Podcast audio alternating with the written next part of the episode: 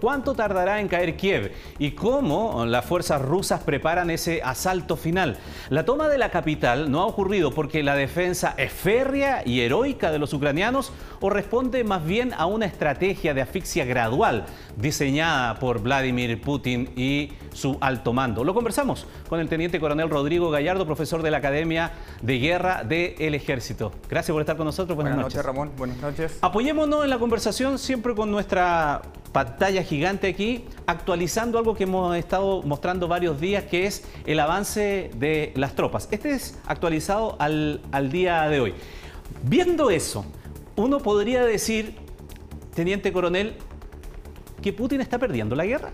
Militarmente y en terreno no está perdiendo la guerra, pero puede, puede estarla perdiendo en los medios y en la parte política o en la parte diplomática pero en terreno las tropas que están ahí están progresando según la planificación militar. ¿Y cuál es esa planificación militar? La planificación militar, por lo que estamos viendo, es asaltar el país por cuatro ejes de progresión en forma simultánea, dos de ellos en el sur, primero en Crimea, luego en el Donbass, ya lograron algo muy importante que es unir por tierra el Donbass con Crimea, por lo tanto el abastecimiento logístico de todas las fuerzas de Crimea, porque aquí se gasta combustible, toman agua, comida, se sacan a los heridos, etcétera. Ya no hay que hacerlo por el puente.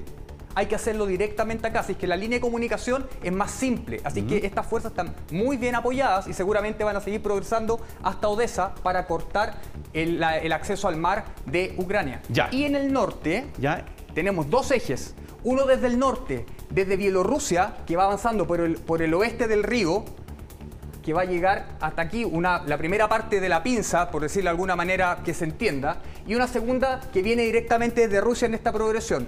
Al momento las fuerzas están tomando sus ubicaciones para realizar el sitio de Kiev. Ya, centrémonos en eso, porque aquí está Kiev, aquí está la capital, ¿no es verdad?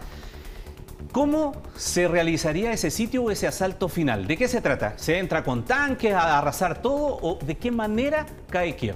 Los tanques no entran a las ciudades. Nunca es buena idea hacer eso. Militarmente es un despropósito. Están diseñados para el combate a campo traviesa a largas distancias. Lo que hacen las unidades blindadas, que es que, las que llegan primero, es cercar la ciudad. La van a rodear para posteriormente con unidades de infantería van a entrar cuadra por cuadra haciendo un barrido de, eh, de los posibles nidos de resistencia que se pudieran encontrar al interior de la ciudad. No van a entrar tanques, va a entrar infantería. Los tanques van a quedar fuera de la ciudad o muy pocos podrían ingresar y van a quedar eh, sitiándola.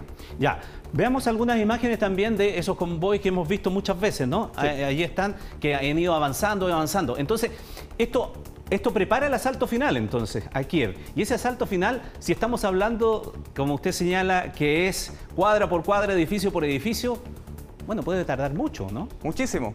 El, en, campo, en campo abierto, el que está ofendiendo, normalmente lo hace en una proporción de 3 a 1. ¿Ya? 3.000 a 1.000, una proporción de 3 a 1. Cuando lo hacemos en terreno urbano, el que ofende necesita una proporción de 6 a 1, mucha más personal para realizar una tarea muy difícil. Y si llegamos a una situación de insurgencia, que podría ser lo que, lo que sea la continuación de esta guerra, esperemos que no sea así, es de 10 a 1, necesita mucho más personal para controlar. Por lo tanto, lo que nosotros creemos es que las unidades blindadas van a acercar las ciudades, se va a producir el sitio de Kiev y posteriormente pueden esperar ahí muchísimo, muchísimo tiempo. Sarajevo, que es el ejemplo más cercano, estuvo sitiado tres años por los serbios, sin gas, sin electricidad. Ahora, bueno, es un buen ejemplo porque eh, si nos vamos hacia la, Segunda Guerra Mundial, eh, bueno, es en el caso ruso, pero eh, Stalingrado también estuvo sitiado mucho tiempo y es muy épica la resistencia que puede haber allí. ¿Los ucranianos están en capacidad de resistir tanto tiempo en una ciudad sitiada como Kiev? Ninguna. Su preparación militar es muy diferente a lo que teníamos en el ejército alemán, el mejor ejército del mundo de la época, versus el ejército ruso, el ejército más grande de la época. Estamos hablando de otra cosa. Se va a tener algo más eh, de similitud con Sarajevo. Lo que estábamos viendo allí en, pantalla es las defensas que han puesto también la población civil. Ahora, cuando se sitia una ciudad, ¿qué es lo que hace la estrategia militar? Le dice a los civiles que salgan, se le hace un corredor para que salgan y solo enfrentarse a las fuerzas militares, pero aquí estamos viendo que parece que los civiles también están dispuestos a resistir vamos a tocar un punto muy relevante. Los corredores humanitarios que se eh, acordaron van a cumplir dos finalidades. La primera de ellas es, con la ciudad cercada, el sitio ya más o menos realizado, se le va a dar la oportunidad a todo civil para salir de la ciudad. Así es que los civiles van a abandonar la ciudad. Y en ese minuto se va a poner a prueba verdaderamente la capacidad de combate, la moral del pueblo ucraniano. Porque el personal que está ahí va a tener la posibilidad de dejar Kiev el tema es que otros se van a quedar y van a ser combatientes. Cuando el cerco se cierre y el personal civil abandone Kiev, los que quedan adentro, los rusos, van a entender que son combatientes, van a entrar a combatir con ellos. Así que esas imágenes van a ser dramáticas, ojalá que no ocurriera, pero va a ser así, los sitios son así. Por una parte, los rusos se muestran que son capaces de sacar a los civiles de la zona de guerra y lo que va a pasar después es eh, el asalto a Kiev. Ahora, lo que va a pasar es que el asalto a Kiev no va a ser inmediato, se puede demorar meses con el personal adentro. Por lo tanto, va a ser la prueba para la capacidad de combate y la moral del pueblo ucraniano que se está defendiendo. Apoyémonos nuevamente en nuestra pantalla gigante para otra gráfica que dice relación un poco con lo que estábamos conversando, esto de los corredores humanos. Se ha estado negociando dentro de, las conversaciones que ha habido. Eh, ¿Qué es un corredor humano y cómo funciona? Es lo que queremos mostrar en, esta, en esta gráfica un poco. Se supone que es una circulación segura, que es libre de ataques y en donde también hay ayuda humanitaria. Ayuda humanitaria que la entrega incluso también el agresor. Por supuesto que sí. El agresor se va a mostrar eh, prestando ayuda a los civiles. Les va a, cooperar a los civiles ucranianos y los civiles ucranianos podrían reaccionar incluso en forma violenta contra ellos. Ellos no van a reaccionar en forma violenta, los van a ayudar a salir. Porque lo que necesitan las fuerzas rusas es que salgan los civiles. Porque mientras más civiles salgan, significa que menos combatiente o menos resistencia va a haber adentro de la ciudad. Por lo tanto, va a ayudar a que salga. Circulación segura, libre ataque, ayuda humanitaria, seguro, pero eso tiene un fin. Y cuando eso se acabe, los que están adentro pasan a ser combatientes. Veamos la relación de fuerzas. Algo hemos dicho durante estos días, pero es bueno reiterarlo precisamente cuando las informaciones, en esto que decíamos un poco al principio, ¿no es verdad? La guerra también es de información y eh, la primera víctima es la verdad. Y desde ese punto de vista, claro, hacia Occidente la defensa ucraniana se ve como heroica, incluso uno podría interpretar que de pronto esto se puede revertir. Pero estos son los fríos números, ¿no? Eh, para ver, por ejemplo, algunas cosas. Los presupuestos son 10 veces más. Las tropas activas, 200.000 soldados versus 900.000 soldados profesionales. De ahí tenemos todos los reservistas que hay que sumarle. Los tanques, 2.596 de Ucrania, 12.420 los rusos. Y los helicópteros de ataque, 34 contra 544. Solo por dar algunas cifras, teniente coronel. No tiene posibilidad Ucrania, ¿no? En mi trabajo de Estado Mayor, que es lo que hacemos en la Academia de Guerra de todo el mundo, las academias de guerra se enseña la asesoría. La asesoría tiene que ser realista y sincera. Yo te tengo que hablar con la verdad. La cantidad de fuerzas es una cosa. No toda esta fuerza rusa puede actuar al mismo tiempo en el teatro de operaciones. Por supuesto que no.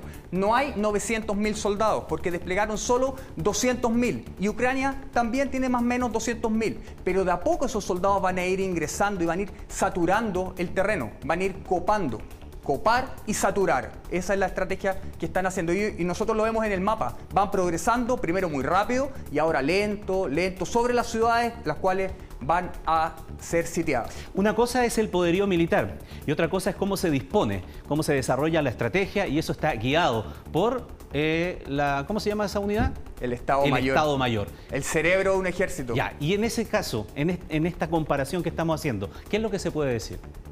Se puede decir que las fuerzas ucranianas se, enfrentan con uno de los ejércitos más preparados del mundo, con cientos de personas monitoreando el movimiento de las tropas, con satélites, con información en tiempo real, con drones, y esos son los que no están en terreno. Los que están en terreno también son tropas profesionales soldados con experiencia, pero los que están en el Estado Mayor, esos sí tienen experiencia. Esos tienen 30 o 40 años de experiencia en guerra, son generales, coroneles, mayores, capitanes, etcétera, con cursos de Estado Mayor. El curso de Estado Mayor es tremendamente importante porque los hace planificar, lo que estamos viendo más o menos en pantalla, todos siguen la operación desde distintos puntos de vista, la inteligencia, la logística, el personal, está todo monitoreado. La máquina de guerra está armada. Esto es un ejército profesional. No solamente el, personal que está en tierra, que también son profesionales. Pero esto es lo más peligroso, el Estado Mayor, que está detrás de esto. Ahora, hay otros factores que también comienzan a jugar en la guerra que son a ver, eh, concurrentes podría decirlo, no sé si la palabra es la correcta, pero es las condiciones también del terreno y las condiciones del tiempo. Estas imágenes que estamos viendo también son algunas de las que han llegado respecto del avance de la infantería rusa que se ha encontrado ya con esta situación. ¿Qué puede ocurrir respecto de esto y hacer variar quizás los tiempos de la ofensiva final eh, rusa respecto de estas condiciones climáticas? Lo mismo que le pasó a Napoleón, lo mismo que le pasó a la guerra relámpago alemana el año 42, se van a encontrar con la Rasputitsa. ¿Qué es la Rasputitsa suena extraño, incluso un poco jocoso. Es un mar de lodo. Es la literalmente es la estación del lodo. Perdón, ahí estamos viendo lo que ocurrió en la Segunda Guerra Mundial. Sí, por ¿ah? supuesto, Segunda Guerra Mundial, que hablamos siempre de los tanques alemanes, pero la logística, que es donde va todo el combustible, era en caballos. Por lo tanto, había que moverla por esos terrenos fangosos. Mira esos camiones del año 40 empantanados en el barro. ¿Qué está pasando ahora? Nosotros estamos en el hemisferio sur, por lo tanto está bajando nuestra temperatura ellos están con nieve en el hemisferio norte. La temperatura está subiendo, se está derritiendo. Cuando la nieve se derrita, eso que está ahí, que es terreno más o menos sólido, va a ser un mar de fango. Por eso la operación había que lanzarla ahora y no después. Un mes más, esto va a ser un mar de fango no adecuado para las tropas blindadas y para la infantería con dificultad de movimiento. Esto es un, aspecto militar esencial que lo ve el Estado Mayor, lo piensan, lo planifican. Cuando hablamos del Estado Mayor hay cientos de personas planificando la operación y este es uno de los aspectos más importantes, el tiempo atmosférico. Teniente Coronel, última cosa, eh, referente a el líder, no estoy hablando de Putin, el líder ucraniano, que eh, comunicacionalmente se maneja muy bien y que sin duda para Occidente está apareciendo como todo un referente y un, y un héroe. Se hay información que señala de algunos medios internacionales que ya eh, las fuerzas de inteligencia ucraniana han sorteado tres intentos de asesinato del presidente ucraniano. Eso es lo que se dice eh, en esa información. Más allá de si eso es verdad o no, ¿qué significa eliminar al líder, en este caso, si es un objetivo militar en una guerra de estas características? Es un objetivo militar. ¿Y por qué? Porque es el conductor estratégico, es el conductor político de la guerra. Por lo tanto, es un objetivo válido, no es un asesinato, es un objetivo militar. Si, si es eh, efectivo que el general ruso que, está, que está en los medios de prensa fue dado de baja por un francotirador ucraniano, eso no es un asesinato. El general es un objetivo militar. Ya, eh, y, eso que caiga un... Era un, militar de alto rango, ¿no? El general si, es que es verdad, si no es que estamos siendo parte de una operación de información, porque la, guerra incluye las informaciones. las informaciones no van por el lado, las informaciones también se planifican. Estados Unidos, el año 91, coloca a los periodistas sobre los tanques y transmiten en vivo para que las fuerzas iraquíes puedan ver eso. Entonces, eh, es sumamente relevante. La información es parte de, se, se planifica. Muy bien, Teniente Coronel Gallardo, muchísimas gracias por su presencia hoy día aquí en Tele 13 para ver este otro aspecto y entenderlo de mejor manera. Muchísimas gracias. Gracias, buenas noches.